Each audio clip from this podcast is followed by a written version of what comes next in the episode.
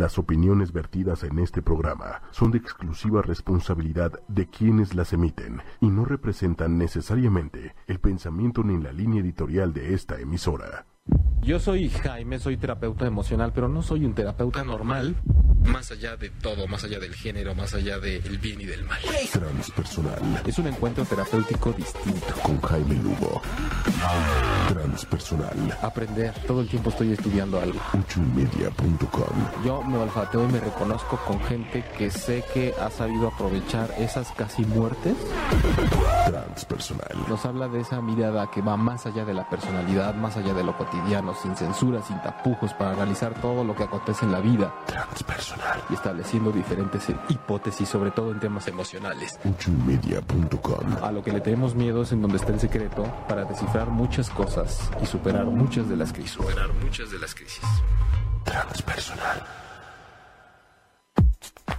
Ya ahora sí Eh, aprendiste que va con aprendí, aplauso. Va con aplauso y toda la cosa. Buenos días, eh, empezamos un poquito tarde, pero aquí estamos. Yo soy Jaime Lugo. Gracias, Claudia, por estar con nosotros. conmigo. Gracias, Jaime, gracias a ti. Ya descongelándonos. Ya, gracias Osvaldo en los controles.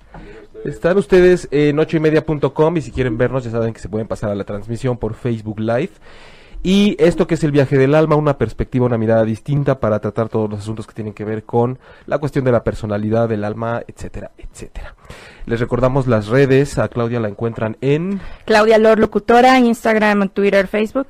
Y ahí me encuentran en jaimelugo.com mi página y en Facebook como Jaime Lugo Terapeuta, El Viaje del Alma, eh, tecleen cualquiera de esas cosas y por ahí vamos a aparecer. Y los invitamos como siempre a estar con nosotros presentes en el chat del Facebook para estar en contacto y mandarnos dudas, inquietudes y estar comentando diferentes puntos del programa de hoy que va dedicado precisamente a esta propuesta de vivir más desde el alma y menos desde el ego en cuanto al manejo del estrés laboral. Es un tema bien importante porque generalmente se aborda desde la perspectiva pues de la psicología clásica, de la psicología ortodoxa o bien desde el famoso coaching que ahorita está como muy en boga para todos estos asuntos como de recursos humanos y demás. Pero nunca está de más echar una mirada distinta porque eh, hay datos interesantes que nos dan información, nos arrojan esta información que se convierte en conocimiento de que pareciera que no está siendo suficiente o de que no estamos yendo más allá de lo necesario para toda la problemática que se está dando en cuanto a la productividad de la gente. Y, quiero hacer hincapié también aquí en que hoy, Claudia, estamos tratando un tema que es como un poquito más, pareciera como estructurado, godín, oficinesco, que pertenece a esta parte de la psicología, como decía, muy ortodoxa, muy clásica, siendo que nosotros tenemos como esa mirada un poco más profunda, más emocional, más alternativa, pero es que nunca está de más complementar y darnos cuenta de que hay una opción para, vivir distinto, ¿no? Sobre todo para empresas que nos escuchen, gente que está eh, con, con ciertas situaciones en el trabajo, sobre todo de tipo emocional. Claro, por- por- ah, es, sabes, la ayuda en todos los aspectos. Ya hemos tocado como qué pasa cuando pierdes familiares, qué pasa cuando estás en casa, este, y ahora nos toca la parte Godín, y por eso me vine muy con look y Godín y toda la cosa. Según ella, hoy. Siempre Hoy. traigo look secretarial. Mm, Cierto. No, sí, hoy te ves especialmente. Este, Especial- especialmente Godín. Pero eh, fíjense que quiero empezar diciéndoles que a mí me, me, me sorprende la cantidad de datos que tenemos, o más bien el contraste que hay entre, entre los diferentes datos que se arrojan, porque pareciera que si tuviéramos que dar un diagnóstico, la sociedad mexicana es como algo así como neurótica, bipolar, eh, de estos términos que hemos hablado también a veces como hipócritas, mustios, tenemos muchas máscaras. Hemos desmitificado mucho estos términos antes como para que tampoco se los tomen como ofensa. Pero es que resulta que por un lado, entre que en la edición 41 de la encuesta anual global de Gallup, este, se llegó a la conclusión, estos datos los dieron apenas creo que a inicios de año, de que México es el cuarto lugar de la gente más feliz del mundo. ¿En serio? Pero por otro lado, en ese mismo estudio se arrojó que ocupa el quinto lugar como la gente más pesimista. Ok, somos unos pesimistas felices. Y por otro lado, en Forbes se dice que México es el primer lugar de, de estrés laboral, porque el 75% padece síndrome de burnout, No, que es como este agotamiento excesivo y de, eh, de fatiga de estrés laboral. Entonces, eh, a ver, entre que se considera, según estos instrumentos de medición, que la gente está entre las más felices del mundo, pero también entre las más pesimistas y por otro lado, los que más se estresan laboralmente. Entonces, algo hay por ahí que no se está amarrando o algún alguna de esta información no es realmente genuina, ¿no? De alguna forma. O, o pudiera a lo mejor sí, en efecto somos somos felices eh, en este sentido de, seguir nuestras tradiciones, de que cualquier cosa la hacemos fiesta, de este celebrar cualquier situación, ya sabes. y, y en este mundo Godín pudiera verse en este sentido.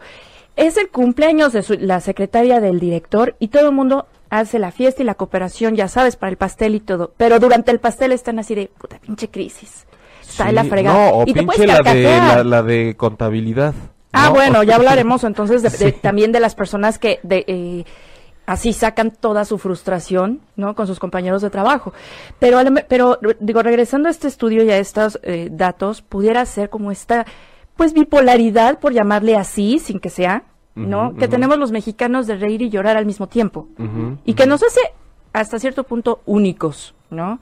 Y, y el esta, esta parte del estrés laboral, pues creo que empezando desde que tenemos una ley del trabajo eh, cero funcional, ¿no? Y que nos hace trabajar, bueno, a ustedes los godines, envídenos a nosotros, eh, más de ocho horas, aunque tu contrato laboral diga ocho horas, terminas trabajando 10 o 12, lo que te deja cero eh, actividades recreativas, cero convivir con tu familia, salir, llegas los viernes agotado a casa sin querer mover un dedo porque te aventaste más de este tu jornada laboral en ese en ese momento y entonces ya no tienes ganas de nada.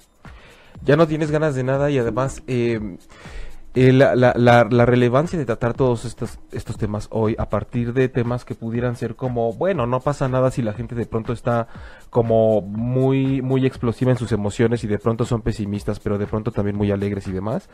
En, en eh, aterrizando como en algo muy concreto que tiene que ver con la parte de las dinámicas laborales, resulta que hay información que realmente sí arroja una gran pérdida en el Producto Interno Bruto a causa de este síndrome de Burnout con, con el afán de hacer un diagnóstico y del estrés laboral.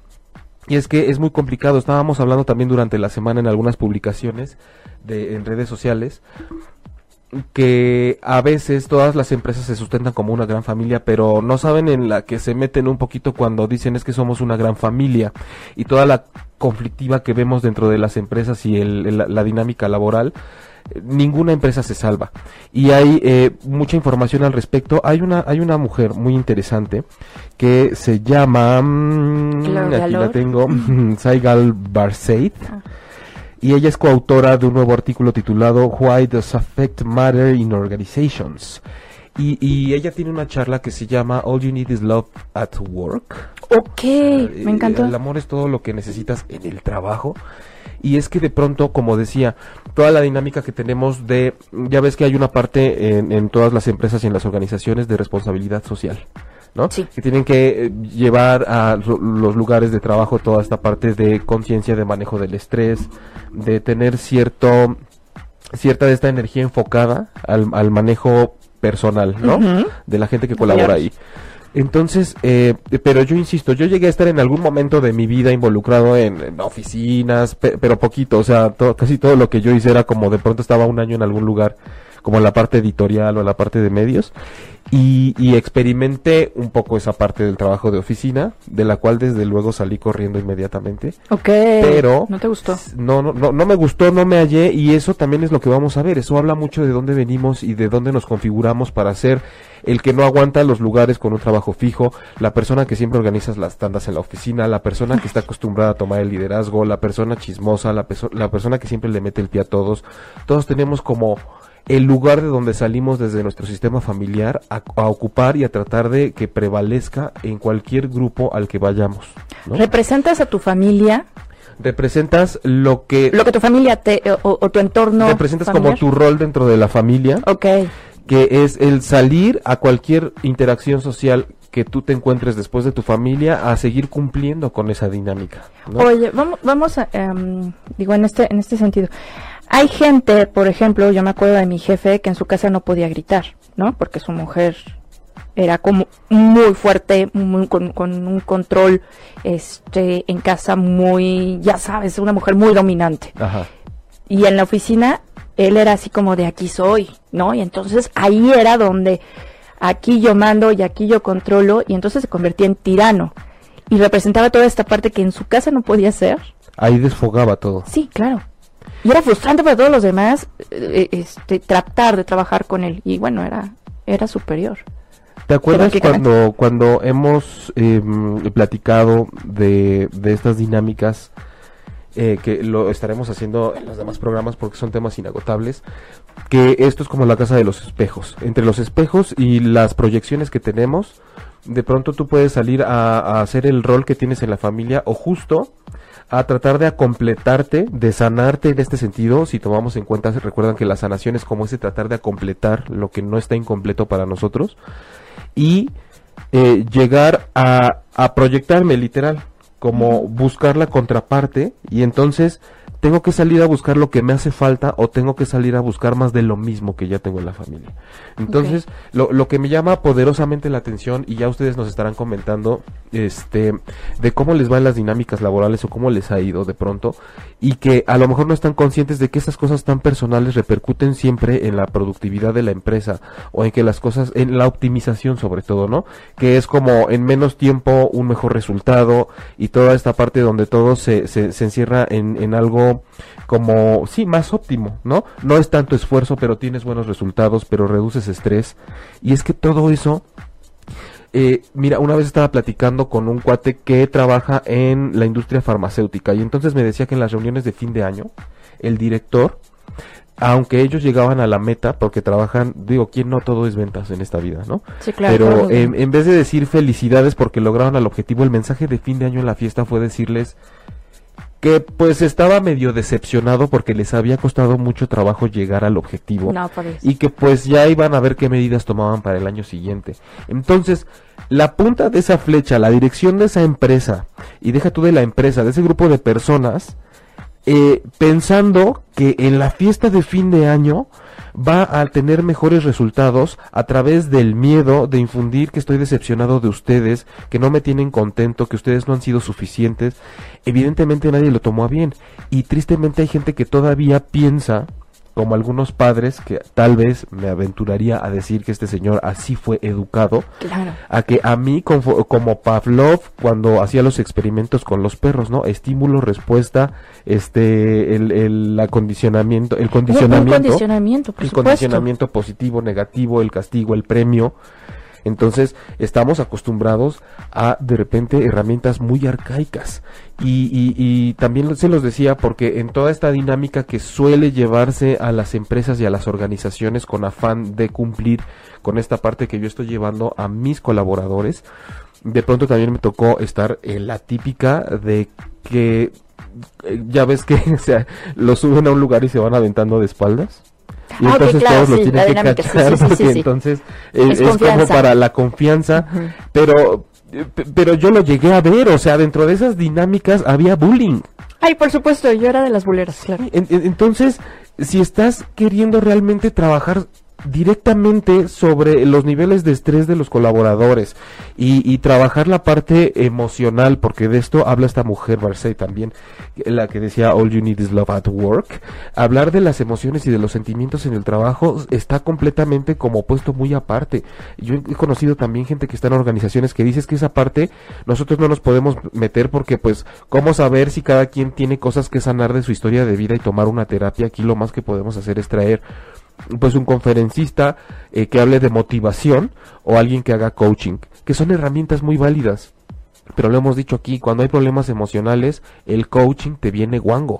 Porque no puedes estar queriendo sanar tu historia de vida y alguien que te diga que le eches ganas.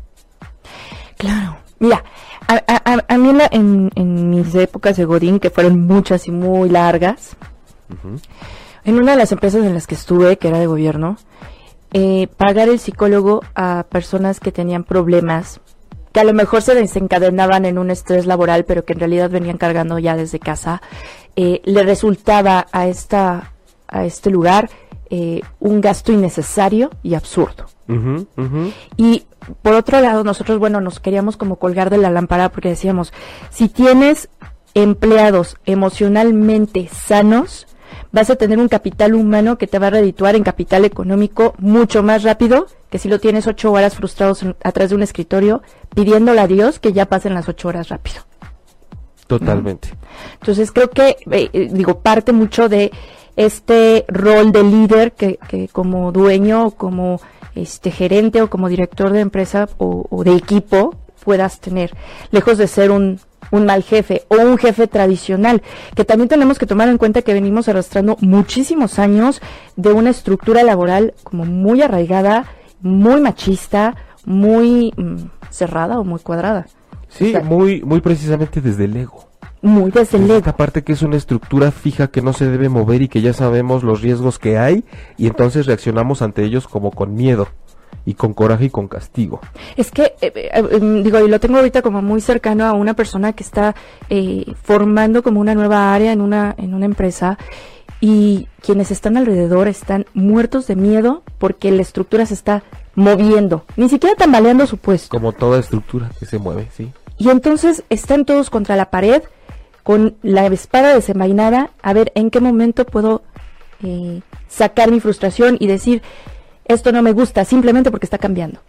Exacto, exacto.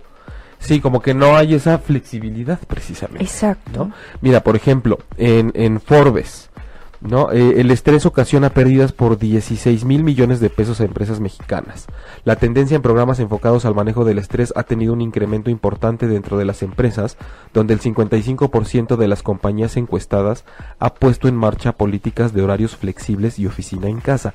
El 55% me suena, eh, es una cifra que me sorprende porque no esperaba que más de la mitad lo estuvieran implementando ya, pero por otro lado, pienso que apenas es prácticamente la mitad.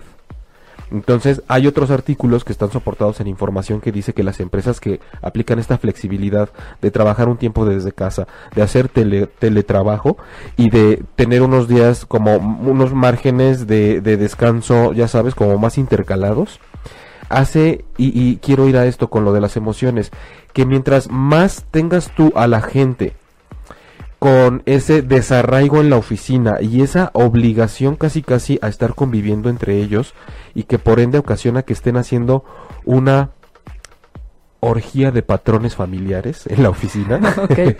Orgía de patrones escuchó como de otra cosa. Sí, no. Pero realmente, ¿sabes? Como esta mezcolanza de lo que yo traigo pendiente y cómo voy, está el cabrón y el que abusa y el que siempre se deja pisotear y la que termina haciendo todo, termina siendo un desbarajuste. Pero mientras más flexibilidad haya, nosotros menos vamos a exponer a que estas personas tengan que dejar en manos de la oficina y del ambiente laboral el, el manejo emocional que no están pudiendo lograr en su vida personal y que por lo tanto nos guste y queramos o no, se lo llevan a la oficina y entonces terminan cumpliendo con el rol que tienen pendiente fuera de casa. ¿Puedo decir una guarrada? Sí. Es como cuando llega tu jefe de malas y dicen que la esposa no le cumplió en la mañana. Imagínate, bueno, es que esa es otra. Yo he recibido en el consultorio gente que, de muchos casos, ¿eh? Desde que, sí, es que además hay gente que termina como comprometiéndose con el de la oficina, pero después de que ya anduvo con el gerente que era casado. Y hay un montón de casos en donde gente que no está pudiendo realizar su vida sexual, emocional y de pareja afuera, termina encontrándolo, pero no es como que encontré lo que buscaba en la oficina, es que en la oficina agarro lo que más se parece a lo que yo andaba buscando. O cachitos. Por eso también está la que, o el que eh, de pronto cambia constantemente de relaciones dentro de una oficina porque es de ti busco o encuentro a lo mejor el apoyo que necesito y de ti eh, la complicidad y de ti el apapacho y de ti pues nada más la diversión y entonces es en esta orgía de, de- de emociones dentro de una oficina pues encuentras de todo y puedes de agarrar de todo. todos Sí, y, y además ellos van, o sea, los demás van con sus propios asuntos pendientes, ¿no? Sí, claro. Entonces, eh, eh, no, no olvidemos que todos en una oficina además tenemos un pasado y tenemos una historia personal y entonces no la dejamos afuera. Hay una gran falta de profesionalismo en ese sentido. Y también, por otro lado, es algo imposible. No se pueden dejar las cosas fuera de la oficina. Por eso es que tenemos que aprender un manejo emocional y la propuesta de hoy es hacerlo más desde el alma y menos desde el ego y entendiendo por hacerlo más desde el alma como haciendo caso a nuestras emociones y no solo reaccionando como estas nos piden que lo hagamos, sino tomando estas oportunidades para que nosotros tengamos una vida más plena emocionalmente, insisto, porque estamos llenos en las, en las oficinas también de gente que es como súper chingona, inteligente, que tiene mil posgrados y que tiene toda la experiencia del mundo, pero que tiene la fama de que es una cabrona y que por eso saca adelante la chamba, mientras tenemos por otro lado a la gente totalmente estresada. Entonces ya se estresó Cuché, que estaba aquí con nosotros y ya se va. Ya estaba rascando la puertita. Eh, te, cuento qué dice Verónica Aguilera. Sí. Ay, saludos, Vero, gracias por vernos. Estoy de acuerdo en que las emociones reaccionan en el trabajo. Pienso que el coaching ya no es suficiente. En este caso, el tratar temas tipo terapia en la organización es muy bueno, pero ¿cómo lo haces? En este caso, tratar este temas de... Bueno, es hasta cierto punto es, es un reto, es un desafío, pero también es muy sencillo. La propuesta es que todas las organizaciones empiezan a integrar este tipo de información que estamos proponiendo el día de hoy y que no se quede nada más en la capita de la motivación, de implementar la confianza, de decir que le echen ganas, porque además también hay que decirlo, la mayoría de las empresas lo hacen con la finalidad de que los empleados vendan más.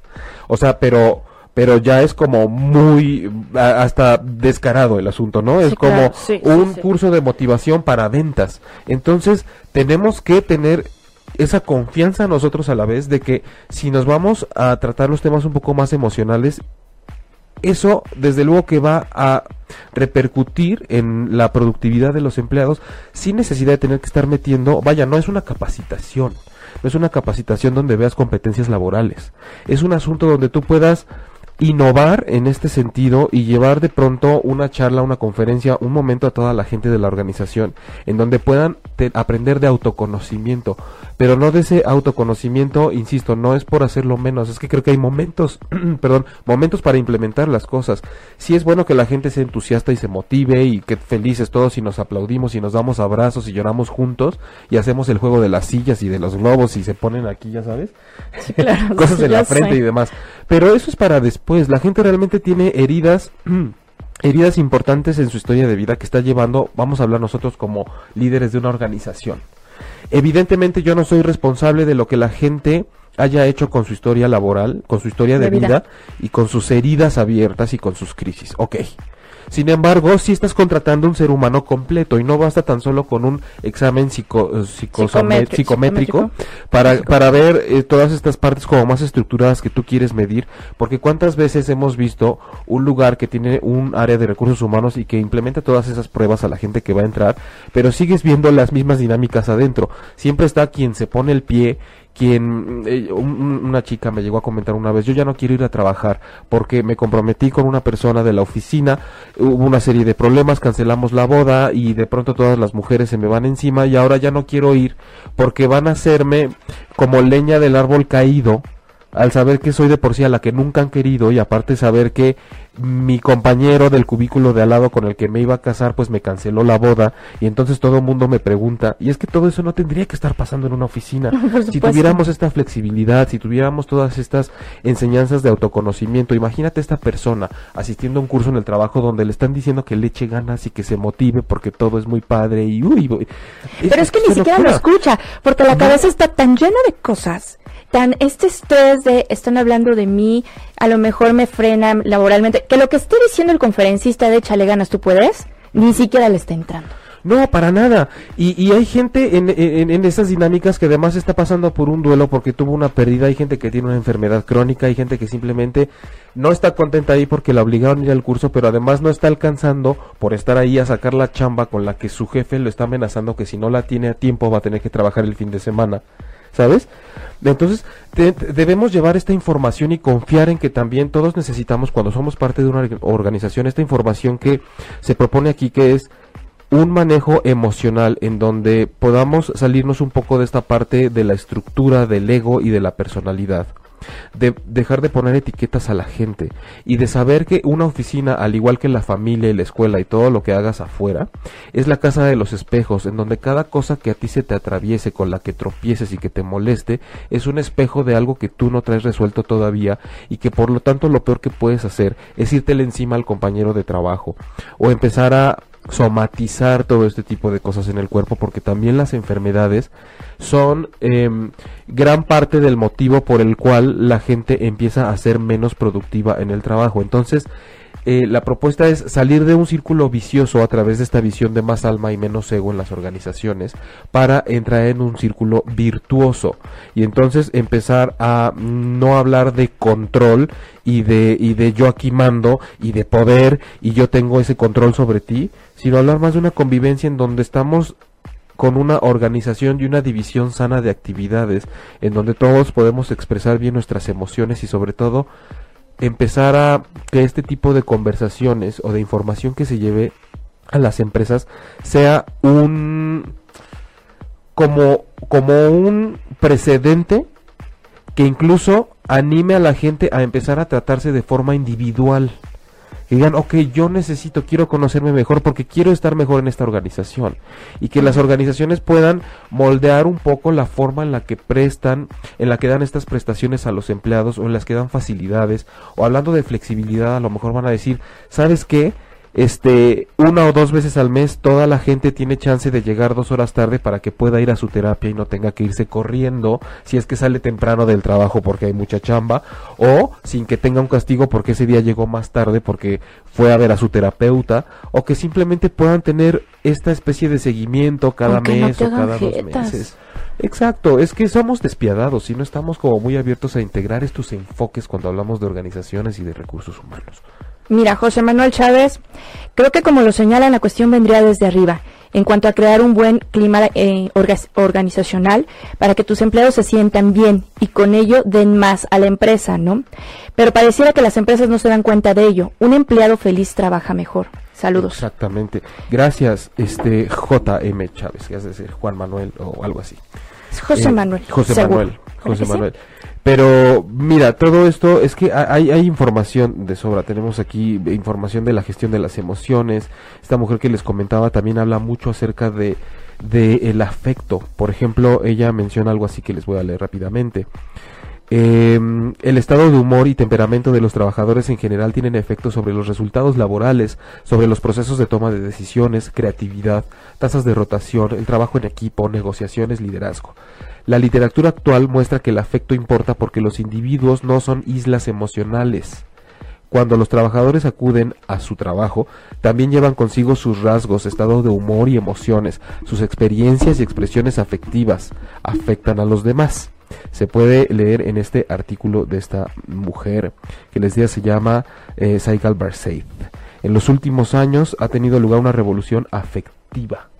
Entonces, eh, sí es una invitación a que se salgan de lo aprendido, a que se salgan de que nada más esto es cuestión de conducta, de comportamiento y de tu forma de pensar.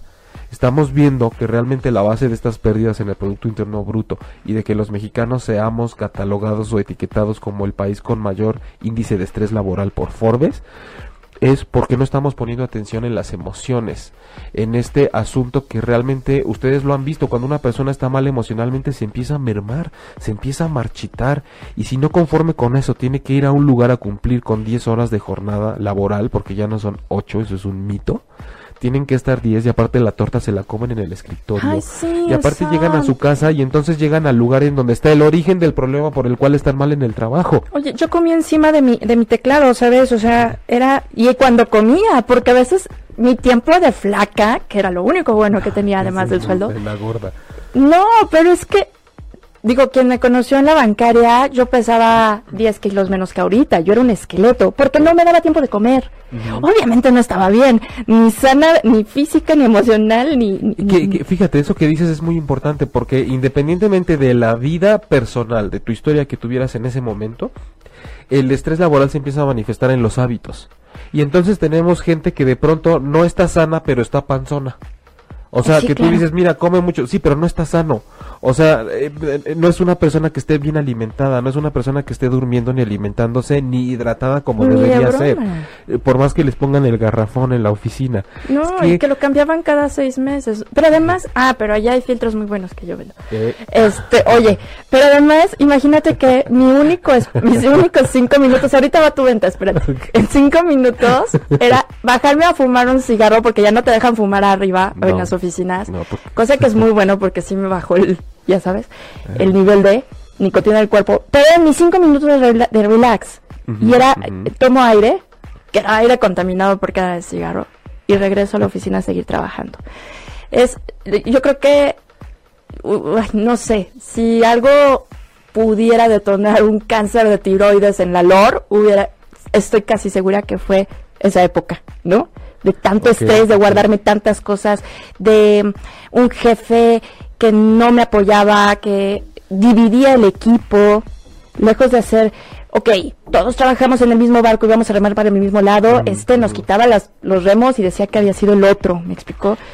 Y- Cosas que, y, que- y- y- y si de pronto el liderazgo está en manos de una persona así, imagínate cómo estaba el ¿no? equipo. estamos hablando de todo esto, trabajar desde el ego, eso lo podemos ver mucho en los mandos medios y en los mandos altos, que de pronto es, o esta persona que ocupaba, no sé, un analista y de pronto lo suben de puesto y entonces dice, ahora es cuando yo me voy a poder chingar a los demás, y ahora sí van a saber quién soy, y entonces el lugar de trabajo se convierte en un espacio donde lo estás usando para tu asunto personal. No, y campo de guerra. Sí, totalmente. Ahora va tu venta, Verónica Aguilera Jauregui. ¿Y existe la manera de que puedas acudir a alguna empresa a dar plática, una plática o taller? Sí, sí, desde luego que sí. Eso, mira, eh, de hecho, incluso cuando pasó lo del terremoto en septiembre, hubo, hubo por ahí un par de colaboraciones con organizaciones pequeñas que estaban buscando ese manejo del estrés, pero evidentemente era un asunto especial y algo distinto porque sí se tenía que trabajar mucho, por ejemplo, con el cuerpo. Porque hay gente que no podía estar tranquila, independientemente de lo que además traían como historia de vida, estaban con una situación de nervios impresionante. Entonces ahí podíamos darnos más vuelo con la parte del concepto justo de transpersonal que es implementar esta cosa de la psicoespiritualidad, la meditación, la, que aprendían a respirar y con algunos llevar un trabajo individu- individual incluso durante algunas semanas en donde sus síntomas es muy chistoso porque se fueron moviendo de forma muy variada, ¿no? De pronto de estar mareados toda la semana, a la siguiente eran cosas del estómago, después era como ya nada más estar atentos a, a cuando pasaba el camión y movía el edificio y poco a poco se fue como Normalizando. como desvaneciendo, desvaneciendo eso que llegó a decirte que habías estado en peligro en algún momento, pero que no se puede quedar contigo para siempre. Y sí hay esta precisamente este enfoque de más alma y menos ego es, es algo que, que solemos mover por algunas organizaciones para quienes se atreven a tomar el reto de implementar este enfoque de hablar bien de asuntos del alma, de las emociones, del inconsciente, de la sombra, de la luz y de desmitificar muchas cosas para que la gente pueda entrar en un camino hacia el autoconocimiento que no implique nada más como por ponernos de entusiastas y ponernos la máscara de que todo está bien mientras tomamos el curso que sea y al otro día todos volvemos a ser los mismos personajes en la oficina. Y pues sí, aprovechando que preguntaron, les puedo, si ustedes están interesados en eso, pueden, y lo voy a, tengo que leer porque no, ni siquiera me sé el teléfono, pero es 55 54 30 99 17, y ahí es eh, una persona que está encargada específicamente de lo que tiene que ver con organizaciones, en este enfoque transpersonal, que es el tema que estamos hablando hoy, que es de más alma y menos ego para el manejo de estrés laboral y esta nueva propuesta que va más allá de qué perfil tienes y qué tipo de persona eres y cómo sueles reaccionar y cómo es tu temperamento. Porque al final es lo que les he dicho, he estado presente en algunas prácticas y eso incluso lleva más al bullying y dentro de las mismas dinámicas como quienes van y las realizan de la forma más profesional, porque sí lo son, este, pues no pueden estar al tanto porque en ese momento el personal laboral que va de 25 a 60 años se convierte en un kinder. Entonces esto es como llegar a un jardín de niños o a una primaria y empezar a mostrarle a la gente el camino del autoconocimiento emocional y de un buen manejo, no un control. Es lo mismo, estamos con niños, están cumpliendo un rol, los niños que están en la escuela van y hacen lo que están acostumbrados a hacer en su casa, por eso está el que se hace pipí, el que le pega al otro, el que se sale del salón, el que no está quieto, la niña que enseña los calzones, la más aplicada y el niño bully. O Constanza que hace drama. O Constanza que hace drama, pero que es muy. Oye, ¿y, y qué te parece si nos, nos cuentan, este, la gente que nos está viendo, como sus, ya sabes, problemas de o momentos de estrés en la oficina y empiezas así como a echarle la mano? Por ejemplo, como Héctor. A ver, Héctor. Dice, uno al entrar a trabajar trata de demostrar que puede hacer más para subir de nivel. Las empresas aprovechan esto para exigirte y cuando pides nivelación de puesto ni siquiera aumento, ni siquiera aumento, la empresa no te lo da, pero te siguen exigiendo como al puesto superior que estás desarrollando. O sea, te ponen a trabajar pero no te pagan de acuerdo a tu trabajo, tus capacidades. Sí, Saludos, muy buen tema. El problema, Héctor, es que como tú dices desde el principio, uno al entrar a trabajar trata de demostrar que puede hacer más. Cuando yo trato de demostrar que puedo hacer más, eh, no, o sea, desde ahí ya empezamos con el cagadero. Porque después no queremos entonces que nos exijan hacer más cuando tú aceptaste entrar haciendo más por el puesto que te ofrecieron y el sueldo que te dieron. Entonces, otra vez, estamos pensando mucho desde el ego en el momento en que decimos, todo se va a medir en cuanto a cantidad. Si hago más, me pagan más y entonces voy a ser más feliz y entonces voy a estar más contento y voy a tener más éxito y todo va a estar mejor. Pero no tomamos en cuenta la parte, insisto, emocional, que eso quiere decir que voy a sentirme más demandado, que voy a tener menos flexibilidad de horarios, de cantidad de trabajo, de energía y entonces me voy a estresar cada vez más y mi cuerpo no es una máquina, es un organismo vivo. Entonces va a empezar también a a tratar de aguantar y de aguantar y de aguantar y como es mi mejor amigo, va a llegar un momento en el que hasta los mejores amigos te dicen, bájale porque ya no puedo y tengo que colapsar. Y entonces empezamos a ver gente que empieza a sentirse frustrada porque no tiene lo que siente que merece de retribución por parte de los jefes y del trabajo cuando de entrada nosotros em, pues llegamos a ese lugar con una máscara de yo puedo, yo voy a hacer todo lo que me pidan con tal de hacer méritos para que me lo retribuyan. También hay que checar ahí, hay gente que tiene mucho este rasgo de yo soy totalmente leal y me pongo la camiseta y doy todo, no solo en el trabajo, porque generalmente vemos que es gente que así se porta afuera, porque así aprendió, y que su reto en la vida es poder ser feliz sin que precisamente te llegue de vuelta lo mismo. No quiere decir que por ser así siempre la gente te tiene que responder de la misma forma. E insisto, el reto ahí es ser feliz sabiendo que la gente no te va a responder igual. Ok, entonces en este, en este sentido es como yo me contrato, me vendo para algo. Si yo doy más de mí, es mi plus personal. Yo quiero y lo hago porque me gusta ser muy buena en lo que hago, porque me gusta ayudarle a los demás, a, a mis demás compañeros. Pero no significa que por ese plus que yo estoy haciendo me tengan que pagar más. Efectivamente. Pero entonces volvemos a esta parte donde vuelvo a ser cuadrado el, el rollo de si yo no quiero demostrar más o no quiero dar este plus, me limito a para lo que me contrataron. Exacto, va- vamos a polarizar, ¿no? Para poder ver todo lo que hay en medio. Cuando y se- seguimos con este, gracias que nos pusiste Héctor de ejemplo, este no se trata tampoco de agarrar esta postura también desde el ego y decir es que yo voy a hacer nada más aquello por lo cual me están pagando. Y entonces me convierto en ese ente en la oficina con el cual no se puede contar para nada. Ajá, porque, de Porque aquí a no, pues, a ti- y, y, y, y peor aún, esta gente que dice, yo no le ayudo al que acabo de entrar porque yo cuando entré nadie, Nadie me ayudó a mí". enseñó, claro, Sí, sí. entonces eso está de la chingada. Y eso es, eso abunda en todas las oficinas. Pero, eh, se trata de, yo, yo, yo te apuesto algo, si esta cultura empezara a cambiar y, y empezaran a tomar en cuenta este enfoque tanto los colaboradores a nivel directivo, los mandos medios, los mandos altos, y una persona que se dirige en el trabajo con un manejo emocional que es capaz de ser el contenedor de las historias de toda la gente que está ahí sin tomárselo personal y que además tiene la capacidad por ende de estar más mm, ligera emocionalmente y eso ocasiona que sea eh, su trabajo que lo lleve a cabo con mayor calidad y optimización, ¿no? No tiene tiempo pérdida, ni hora nalga, ni emociones, ni estrés que le esté mermando la energía para poder hacer bien su trabajo. Entonces imagínate una persona que hace su trabajo bien, que lo optimiza en tiempo y que además es capaz de contener, y no porque tengas que desgastarte con eso, de contener las historias y los temperamentos de la gente que está contigo y de la gente que es capaz también de sobrellevar una relación con un jefe complicado. No, Ese es el reto, en con- convertirnos en seres holísticos en la oficina, que en seres holísticos es una persona que tiene un manejo integral de su aspecto emocional, de sus pensamientos, de su cuerpo, de su energía, de lo que transmite. Esta mujer de la que les estaba hablando, Barseid, ella decía también es que hay gente que cree que tiene un buen manejo emocional en la oficina porque no dice cuando está enojada, porque no explota, porque se contiene, pero siempre lo va a decir su energía, siempre lo va a decir sus rasgos faciales, sus ciertos movimientos, ¿sabes? O sea, es algo que no hemos aprendido a confiar en lo invisible. Lo que más nos afecta en esta vida, sea a nivel profesional, personal, como lo quieran ver, siempre es lo que no alcanzamos a ver, pero sí alcanzamos a sentir. Y esas cosas que de repente suponemos que es como, pues yo creo que es por aquí, pero todo mundo sabe y se convierte en un secreto a voces. Entonces, todo esto que hemos estado planteando tiene que ver con lo que podemos hacer entre que queremos controlar las situaciones y queremos siempre pues ganar más y por lo tanto hacer más pero después estamos formaditos así, como diciendo, pues a mí me toca el puesto que quedó vacante. Claro, en postura de taza.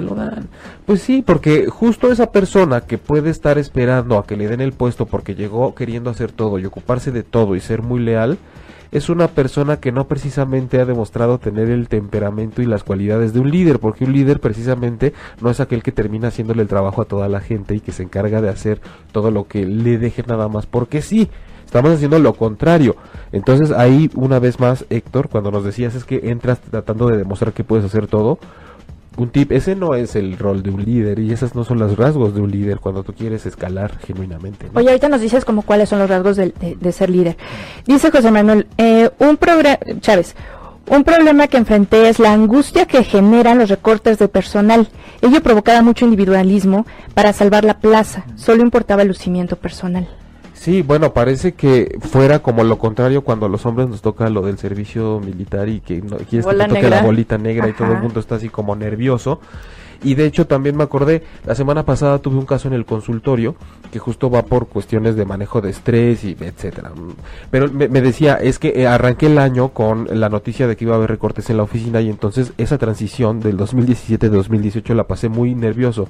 Cuando mi jefe me mandó llamar, yo entré muy nervioso a la oficina y en el momento que me dijo que a mí no me iba a tocar el recorte, en ese momento pareciera que salió como geyser, una contractura en mi hombro derecho y ya salí chueco de la oficina muy contracturado, con mucho dolor, pero pues tranquilo de que ya no me había tocado el recorte. Entonces, estamos hablando de que también, y esto lo mencionan en los artículos, el cuerpo va contigo y te acompaña y tienes que poner atención a las señales.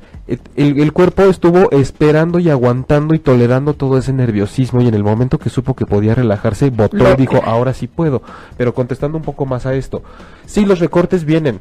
Los recortes sabemos que no muchas veces le tocan a la gente que le deberían tocar. Entonces, esa es una situación que cuando la tengan enfrente van a tener que atravesarla como sea. Y por muy difícil que sea de integrar este esta forma de pensar, saben, cuando te toca un recorte no te queda de otra. Y mucha gente es a través de un recorte de personal en su trabajo que descubre o termina llegando al trabajo de su vida. Después de ese que pensaba que era como, es que si me toca recorte aquí yo no sé qué voy a hacer y es lo peor que me puede pasar. Y a veces ese recorte, al igual que una pareja, cuando se acaba la relación, es lo que te va a llevar a la que eventualmente será la mejor relación que pudiste haber tenido o el mejor periodo de soltería que pudiste haber tenido en tu vida. Véanme a mí. Por ejemplo. Yo que era una godín frustrada, hoy tengo como un como jefe o un este terapeuta transpersonal buenísimo que ahora me ha convertido en la mejor persona, que en una mejor Pero estamos hablando Claudia ahorita que te pones de ejemplo otra vez, que te pones de pechito siempre. Siempre. Que que ya tu, tu tránsito así como el mío y el de toda la gente que nos está escuchando, pero que todavía duda de, de ¿será que tengo que pasar por esas? Un periodo donde, sabes, viene una separación de pareja, viene eh, un, problema fuerte de salud, vienen un montón de cosas que dices, yo nunca me imaginaba, a lo mejor cuando andabas en tu etapa Godín, que dices que pesabas 10 kilos menos, que en algunos años ibas a estar divorciada, sin tiroides, teniendo que ir a cancerología, eh, y mucho menos estar, pero frente a un micrófono con un programa compartiendo este tipo de información, haciendo lo que se te da la gana con tu hija feliz, con una pareja, con una nueva forma de amor. La vida te, te, te da y te quita, pero no porque sea cabrona, sino porque así es. Pero además lo que crees que no quieres, es, o lo que crees que quieres en ese momento en, tu, en, la oficina y demás, eh, como vida, puede no resultar al final ser lo más satisfactorio estamos rodeados de espejos. Yo me acuerdo mucho haber renunciado a, mi puesto, que era muy, un, un, lugar muy bien, porque yo no quería quedarme como todas, divorciada, separada, ¿sabes? Enferma y frustrada. Hoy en día estoy separada, no, estoy divorciada, este, vivo sola, pero no era eso lo que no quería. Lo que yo buscaba era mi libertad de acción y decisión. y es lo que hoy tengo. El, rollo de pareja, el rollo de, si quería este tener, ya sabes, la casita, el perro, el columpio y el marido para siempre, no era justo lo que estaba buscando o necesitando. Qué bueno que dices eso, como siempre, porque ah, ah, quiero jalar un poco que me habías dicho, pero entonces, ¿cuáles son las características de un líder? Y no es que traiga yo un manual de aquí dice que las características de un líder son, pero acuérdense que estamos en este enfoque que es transpersonal, que es de más alma y menos ego. Entonces, con todo esto que me decías ahorita me acordé mucho porque cuando la gente dice es que yo busco la felicidad en una casa en la playa con un perro, con dos hijos, una pareja y un negocio propio. Y de pronto la perspectiva es, pero ¿qué es lo que tú, o sea, eso te va a dar la felicidad o dime qué es lo que tú estás buscando tener gracias a eso. Ah, pues quiero estabilidad, quiero prosperidad, quiero una vida relajada y quiero un ambiente más sano. Ah, perfecto. Pero entonces, ¿Qué tal que esa persona le llega todo lo que pidió, pero a través de la casa en vez de la playa en la montaña? Y resulta que sin hijos porque es estéril, porque así es la vida. Ajá. Y, resulta que no tienes un negocio, sino que simplemente este, te sacas la lotería o encuentras un trabajo donde eres muy feliz y vuelves a ser este, contratado y estar en nómina. Entonces, hay que leer más allá más allá de lo que yo estoy pidiendo y de lo que yo quiero medir como cuantificar nada más, y buscar cuál es em, la sensación que yo estoy persiguiendo en la vida, no tanto lo que yo crea que me va a traer esta prosperidad a la vida. Y creo que esa también es una forma en la que podemos mandarle un mensaje a las cabezas de las empresas y de las organizaciones que están queriendo ustedes en la empresa. Ya sabemos que quieren vender un chingo. O sea, el mundo se trata de vender. Estamos en el capitalismo, eso no es una gran novedad. Pero también recordemos que estamos con un equipo de colaboradores que traen toda su vida a nuestro lugar de trabajo, a ese lugar que nosotros les estamos ofreciendo. Eh, ejemplo, eh, Navidad, momento personal familiar, pues, cena de Navidad en la oficina. Este, el 2 de febrero, así ah, la gente compra tamales, a huevo la tamaliza en el trabajo también. 14 de febrero, a huevo los globos en la oficina del Día del Amor y la Amistad. O sea, no podemos evitar, no hay un límite. O sea, es como no traigas tus pestañas al trabajo, no se puede. ¿No? Entonces, ya que se manifiesten ese tipo de cosas y imagínate lo que no pasará con todo lo que traen, ¿no? Con, ese afán, ese patrón que traen muchas mujeres de ser la otra. Van a llegar a la oficina y van a buscar ser la otra en algún momento. El hombre que es un patán, que así lo educaron, va a llegar inevitablemente, va a destilar la patanería en la oficina en algún momento. E insisto, pudieran ser problemas muy personales, pero están en la organización, en tu organización. Y eso va a afectar. Y eso que se ve como un motelazo de viernes entre dos colaboradores de la oficina, es el granito de arena del Producto Interno Bruto que tiene pérdidas que luego salen las estadísticas a nivel nacional y con los miles de millones de pesos que hay de pérdida. Esos minimotelazos, esas rencillas de la oficina, eso que se ve que es, es que es lo mismo. Nosotros vemos, vamos por la vida diaria y creemos que de pronto ay, pues yo soy medio así, ahí sí, pero no importa, la cagué en esto, así, ah, en esto estoy mal, no sé qué, pero esto va siendo un cúmulo para que dentro de dos años digas, es que ¿qué me trajo hasta acá? ¿Por qué estoy tan mal? Pues todo eso que fuiste haciendo ¿En qué momento? segundo a segundo. Claro. ¿En qué momento acumulé tanta frustración? Dice, dice Tania Saldiv. Eh, siempre existen los compañeros tóxicos que por más dinámicas que se hagan, solo se burlan o generan mucho más negatividad. ¿Qué podemos hacer para que esto no te afecte? Con los compañeros tóxicos. Bueno, hace rato hablaba de que nosotros, según como estamos configurados desde la familia, es lo que vamos a llegar a cumplir a la oficina. Nos guste o no, nos demos cuenta o no, es una cuestión inconsciente. Cuando tú de entrada te estás dando cuenta que tienes la capacidad de detectar a la gente tóxica, puedes tomar varias acciones al respecto. Una de ellas puede ser totalmente hacer oídos sordos, pero oídos sordos no quiere decir lo que me están diciendo me afecta y me aguanto y no lo voy a contestar. oídos sordos igual llevándolo más allá es, realmente no, no, pues no, no me importa, ¿no? Gracias y- por participar, pero no me afecta. y la otra es que si tú te sientes con las cualidades suficientes para ser el contenedor de esas historias, lo puedes utilizar y, y puede resultar incluso algo muy entretenido. Cuando llega la persona que siempre es pesimista y dices, vamos a ver ahora qué me cuenta. Pero, pero, pero para que, pues para que le haga bien a él, o sea, que se desahogue. Y en una de esas, un día después de tantos días de plática pesimista, poder preguntarle, oye, ¿te has dado cuenta que tu plática siempre va en ese tono?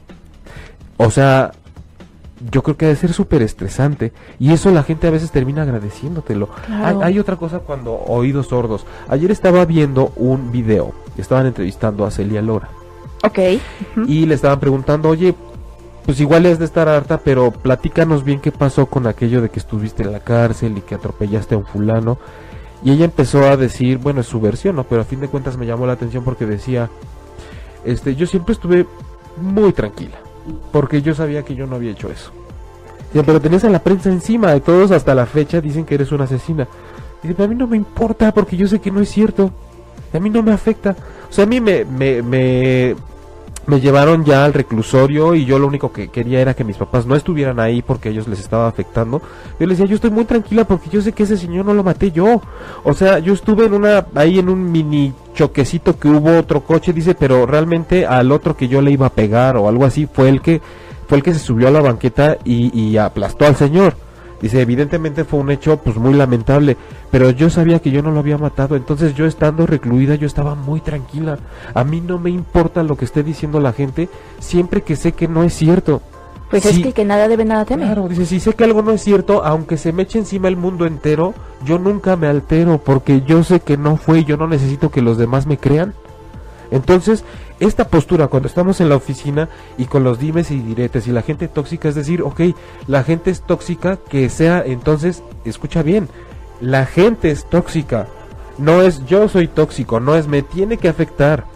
Evidentemente estamos hablando de espacios en donde dices ya es inevitable, ¿no? O sea, la convivencia, el trato, la dinámica laboral, pero de verdad puedes puedes mucho integrar esta visión de más alma y menos ego y dejar de pensar que cuando la gente te juzga tiene la razón o que te va a afectar o que si ya te inventaron algo o que si son pesimistas o que si son mala leche, lo primero es pensar de dónde vendrá esta persona y qué batallas tendrá que haber estado librando para ser así. Claro, para llegar a ser así. Y yo, para no engancharme y más bien tener la suerte de poder estarlos observando sin que me afecte. Ay, qué sabiduría, imagínate, y qué temple.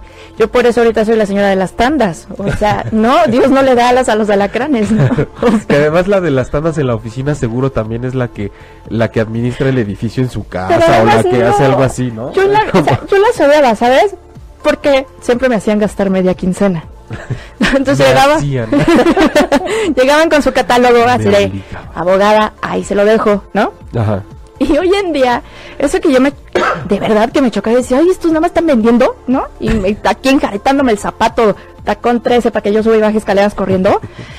Ahora soy la señora de las tandas. Y ya sin ser godín. Oye, O sea, pero las haces bien porque hay unas que se van, ¿no? Ay, no, no, el súper primer bien, ¿eh? número No, no, no, yo muy bien, porque además como no es de lana y es de producto, es muy bueno. No, pero es, pero, pero a lo que me refiero es aquello que tanto rechazas de pronto, que tanto niegas, Ujú. yo digo, finalmente lo terminas haciendo, lo terminas teniendo. ¿no? Claro, por, por eso la vida da muchas vueltas. Y, y, y, por ejemplo, ahorita lo, lo que decía Tania, ¿no? Con los compañeros tóxicos, porque se me había pasado también. Este, Tania, que por cierto te mando saludos, es que ya la vi ahorita y dije, oh, Tania, hola Tania.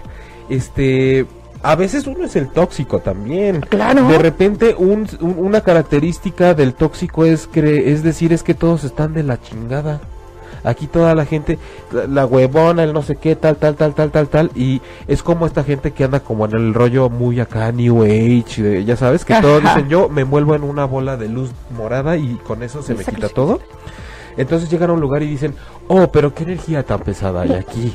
Este, toda la gente anda con lo, lo- y dices, no, tú, tú llegaste de la chingada, tú fuiste la que, la que chocó con la atmósfera que había aquí.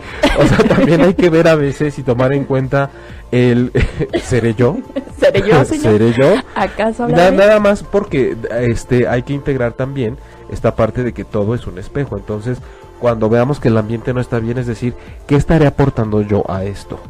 Y ya una vez que hagamos ese desmenuzamiento de mi participación en ese ambiente que no me parece del todo agradable, entender que todos provenimos pues de un pasado que nos ha costado que nos ha costado. Pues entiéndanos a nosotros los tóxicos, por favor. No somos así porque querramos. Tampoco somos inmaculados, ¿no? No, así no, no, como o sea- he, he llegado a esta oficina a hacer su guía espiritual. No, no, no. Oye, este, ciclos en la oficina. Creo que hay personas que somos muy cíclicas, que llegamos a una oficina, llegamos a una empresa, le echamos todas las ganas y participamos en todo y estamos perfectos. Pero hay un momento en el que nuestro ciclo, digamos, de vida laboral en esa empresa empieza como a terminar o a llegar a su a su fin. Y no porque te corran sino porque tú ya no emocional este intelectual y a lo mejor económicamente llegaste a una meta personal. Y entonces es momento de cambiar de, de barco y tan, están como todas las señales ya sabes de Sí. este desde que ya no te abre la computadora ¿no? hasta que te empiezas a equivocar o hasta que ya estás cansado de esa misma rutina ese Como mismo la señora que trabajo nos contaste un poquito que no se quería ir de vacaciones no sé cuántos años y se rompió la pierna saliendo ¿no? Y, y es y aún así te aferras a la silla y dices, no, ¿cómo? Si yo que luché, he luchado aquí cinco años con todos ellos, ¿cómo me voy a ir? ¿No? A buscar un sueño, a perseguir un sueño. Y vuelve de ser una persona laboralmente activa, digamos, buena, sana, ¿no? Se empieza a convertir entonces en una persona tóxica. Y Sí. dices, "Oh, antes no era así. No, Sí, es que ya pues, sacó su verdadera como el jamón que no sacaste del refrigerador Exacto. porque te apegaste a él demasiado. Sí, claro, y entonces te da tristeza tirarlo, pero tampoco te lo puedes comer y ahí se queda, generando vida. generando más vida, por supuesto, a través, digo, no, este, me lo imaginé, pero el punto es, ya me, o sea, ya me perdí del punto, el punto es, Sí, de cómo saber que tu ciclo ¿En qué ha momento? llegado y en qué momento Sí. no empezar a, a, a pu- a pudrirte ahí. que estas, ¿no? estas señales que Sí. te da el universo, la gente, tu jefe, tu trabajo y todo, eh, empiecen a ser más, este, aceptadas y no rechazadas. Bueno, vamos a hablar un poquito de eso porque creo que nos quedan como tres minutos más o menos. Este, pero eh, eh, es bueno porque fíjate que también es parte de un enfoque que se agrega a esto de no se trata de eliminar el ego, ¿eh? también la gente a veces habla del ego como si fuera el peor enemigo. El ego es una estructura mental que trata de contenerte, que trata de alertarte de riesgos y que funciona a través del miedo, del enojo y de cómo puede pero se trata de funcionar no tanto desde ahí e integrar un poco más el aspecto del alma y de las emociones. Entonces, eh, ah, cuando hablamos, es que eso me, me remitió un poco a, he hablado un poco del apego porque también está de moda satanizar el apego. De eso vamos a hacer un programa entero porque es mucho. Y el apego es algo natural, el apego es algo que surge cuando tú quieres compartir con alguien y entonces le quieres y entonces dices te quiero proteger, que me protejas, que estemos juntos en situaciones de riesgo, proveernos, cuidarnos y compartir la vida, ese es un apego. De pronto hay un libro por ahí que hasta se llama Amar sin apegos, me parece una idiotez porque además no se puede y no es que el apego sea la fuente de la, de la, infidel- de la infidelidad, ¿eh? De la infelicidad. Este, pero lo, lo, es que lo recomiendan mucho también como no sufras por infidelidad, entonces desapégate. A ver, no se puede, eso es una tontería.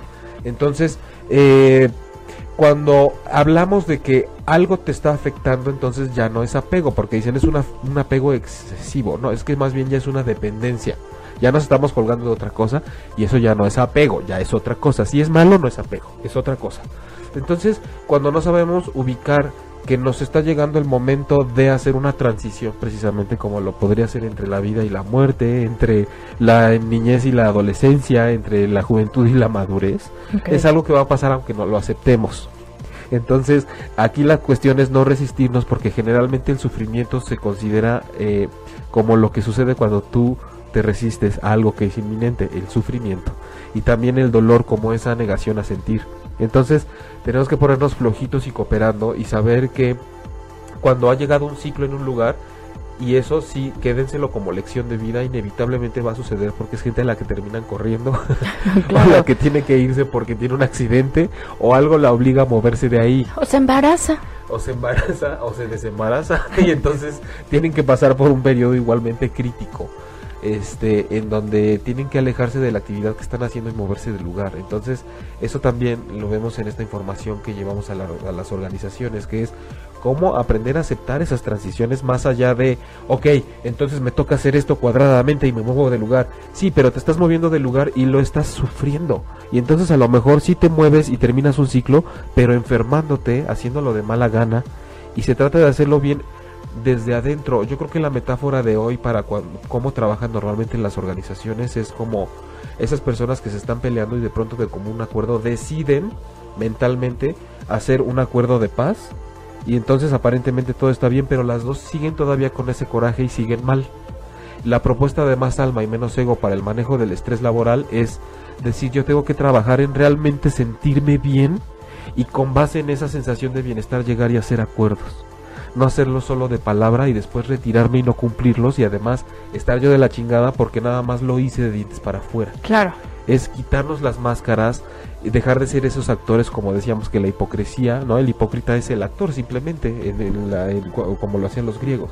Entonces, es trabajar desde adentro siempre y no solo hacerlo de dientes para afuera, porque igual en las dinámicas te dicen, sí, yo te lo checo, ¿no? Entonces ya es el compañero que te puso el pie y no te ayudó, el que te promete el puesto y no te lo da, el que tú dices, yo sí puedo entrar y hacer más de lo que me estás pidiendo, pero realmente mi propósito en la vida es ser feliz con menos y quiero una vida tranquila, pero la quiero lograr a través de llegar a un trabajo en donde digo que soy capaz de hacer un montón de cosas y no importa lo que me pidan. Entonces no hay congruencia. Hay que ser congruente entre lo que El llamado del alma es uno, pero lo que me dice el ego que debo hacer, porque así lo hacen todos afuera, es otro. Entonces esa es la mirada que queremos integrar. Eh, gente oficinista, este, jefes, organizaciones, todos aquellos. Y bueno, pues gracias por haber estado con nosotros. Este tema se puede extender mucho más y como todos los viernes decimos, ya estaremos haciendo como haciendo temporadas donde retomemos los temas que hemos estado tratando. Muchas gracias por haber estado con nosotros. Nos vemos el próximo viernes con el tema del amor propio y la autoestima. Eh, tú recibes lo que das. También suena muy trillado, pero acuérdense que el punto de vista acá es el viaje del alma, lo transpersonal, un poco más allá de lo que sabemos que nos dicen normalmente. Entonces, este, gracias Osvaldo, gracias ocho y media, gracias Claudia. Gracias a ti Jaime. Redes. Claudia Lor, locutora, Instagram, Twitter, Facebook. Y yo soy Jaime Lugo, terapeuta emocional. Recuerden que me encuentran en jaimelugo.com, también en Facebook Jaime Lugo Terapeuta. Y este también les vamos a compartir por acá los datos de pues si de repente están en situación de que fíjate que necesito la charla, la terapia, la, lo que sea este, les vamos a poner los datos y de todos modos entrando a la página tienen toda la información y en su defecto cada viernes estamos acá a las 11 de la mañana. Muchas gracias, compártanlo. Háblenle al jefe y que lo escuche. Sí, pónganlo en la oficina. Besos de luz. Si te perdiste de algo o quieres volver a escuchar todo el programa, está disponible con su blog en ochoymedia.com y encuentra todos nuestros podcasts de todos nuestros programas en iTunes y Tuning Radio. Todos los programas de ochoymedia.com en la palma de tu mano.